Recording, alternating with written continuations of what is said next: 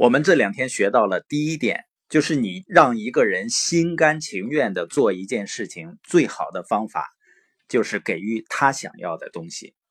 那我们学到的第二点呢，就是一个人最想要的，他内心深处最深切的渴望，就是被肯定、被认可。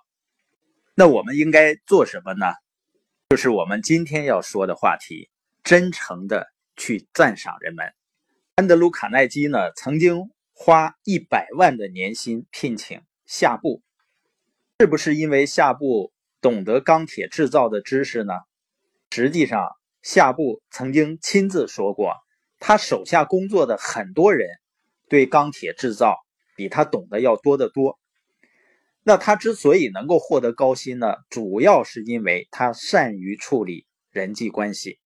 夏布说呀：“我想呢，我具有引发人们热情的能力，促使人们把自己的能力发挥出来到极限的最好方法，就是赞赏和鼓励。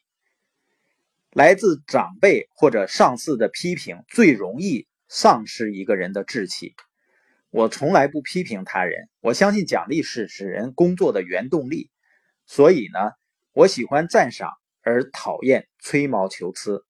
如果说我喜欢什么呢？那就是真诚慷慨的赞美他人，这就是下步成功的秘诀。那一般的人是怎么做的呢？假如事情不如我们的意呢，我们就会大吼大叫；如果喜欢呢，就不吭声了。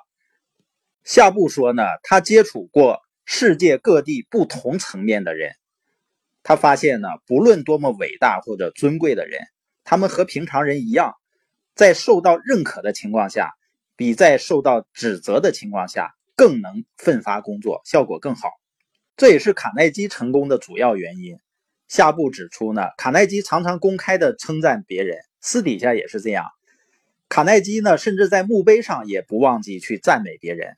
他为自己写的墓志铭是这样的：“这里躺着一个人，他懂得如何和比他更聪明的人一起工作。”真诚的赞赏呢，也是洛克菲勒成功管理人员的首要秘诀。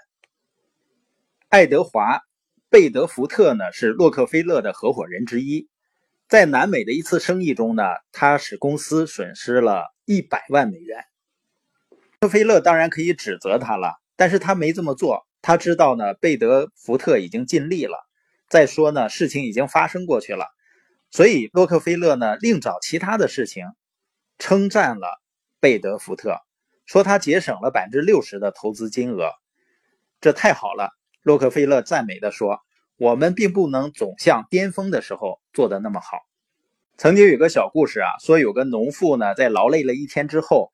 为干活的几个男人呢，准备了一大堆干草当晚餐。愤怒的男人们质问他是否发疯了。农妇答道：“哦，我怎么知道你们会在意呢？二十多年了，我一直煮饭给你们吃，你们从不吭声，也从没告诉我你们并不吃干草啊。”几年前呢，有人对离家出走的妇女进行过研究。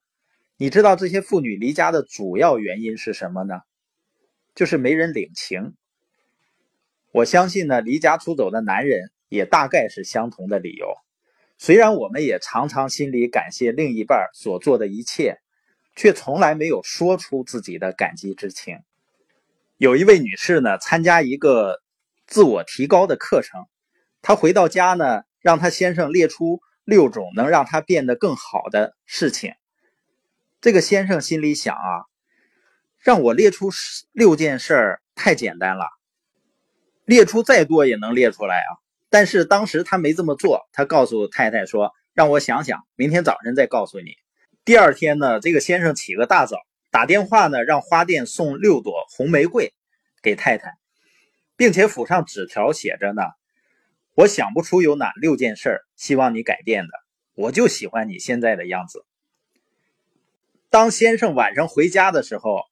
你能想到谁会在门口等着他呢？当然是他太太了。他太太几乎含着眼泪站在门口等着他回家。先生呢，很庆幸没有按照太太的要求，趁机批评他一番。星期天呢，当太太再去上课的时候，他把事情的经过向别人讲出来，许多太太走过来跟先生说：“啊，这真是他听过的最善解人意的事儿。”齐格飞呢是百老汇最知名的歌舞剧家，他具有一项什么能力呢？使美国女孩增添光彩的超绝能力。好几次呢，他把原本没人愿意多看一眼的平凡女孩，变成千娇百媚、风情万种的舞台明星。因为他深深的知道赞美和信心的价值，常用殷勤体贴的力量打动女士们的心。使她们相信自己确实是美丽的。他十分看重现实，把歌舞女郎的周薪呢从三十元升到一百七十五。他也很浪漫，在每次演出之前呢，他一定送每个歌舞女郎一束红蔷薇。实际上呢，他是深刻了解信心的价值。如果你仔细观察那些最知名的明星和那些二三流的明星。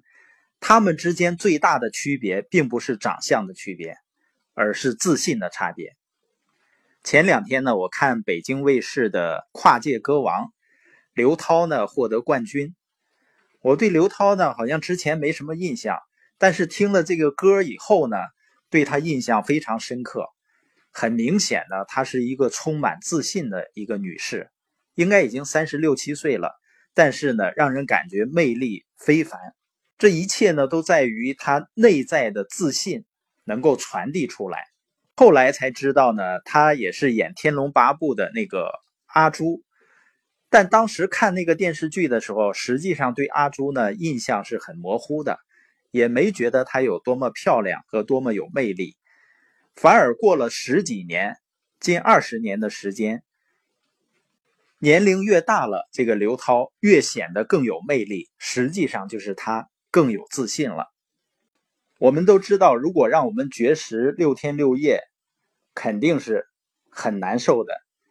但是我们常常对家人或者伙伴六天、六个星期，甚至六十年都不表示赞赏，这份精神的鼓舞，实际上跟食物是一样重要的。我们会照顾孩子、朋友，甚至伙伴的身体，但是我们是否曾经照顾过他们的自尊呢？所以，我们不要老想着自己的成就啊、需要啊，而是应该尽量去发现别人的优点，然后呢，不是去逢迎，而是出自真诚的去赞赏人们，要真诚慷慨的赞美，而人们呢，也会把你的言语珍藏在记忆里，终生不忘。这就是待人处事的第二大原则：真诚的赞赏他人。